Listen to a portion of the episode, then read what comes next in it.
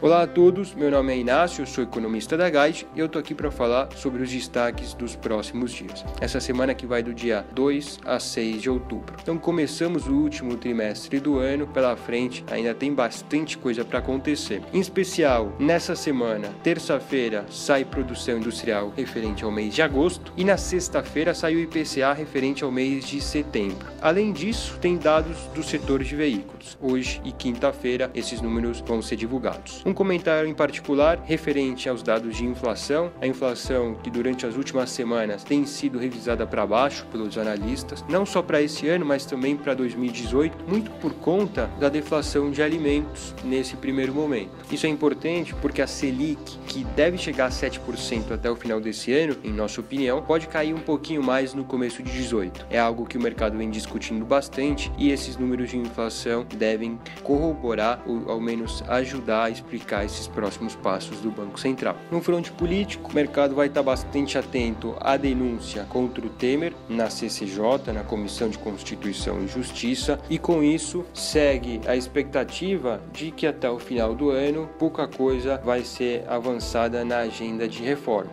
Então, isso é algo que mantém um pouco contido o otimismo nesse fronte, algo que contribuiu para a correção nos mercados locais que a gente viu aí nos últimos dias. Quanto ao noticiário micro, chama atenção porque esse mês de outubro tem divulgação de resultados referentes ao terceiro trimestre, começando aí a partir de meados do mês aproximadamente. Esses números vão vir à tona e isso deve mexer bastante com o mercado. Lembrando, a gente tem ainda uma expectativa positiva para o consumo, o setor que vem mostrando recuperação e não se deve, em nossa avaliação, simplesmente a questões pontuais como a liberação do FGTS nesses últimos meses. Então é algo que deve continuar a corroborar essa recuperação recuperação da economia doméstica, que já vem há dois trimestres e pode continuar ganhando fôlego, tanto é que o mercado vem revisando para cima, inclusive as projeções de PIB. Não só deste ano, mas as do próximo também. Bom, então é, acho que por hoje é só. Esperamos ainda um cenário político não muito favorável, sem uma agenda de reformas que ganha fôlego no curto prazo e as atenções voltadas à denúncia contra o Temer. No fronte macro, o destaque segue sendo a inflação, que pode levar a Selic a um patamar patamar abaixo de 7%.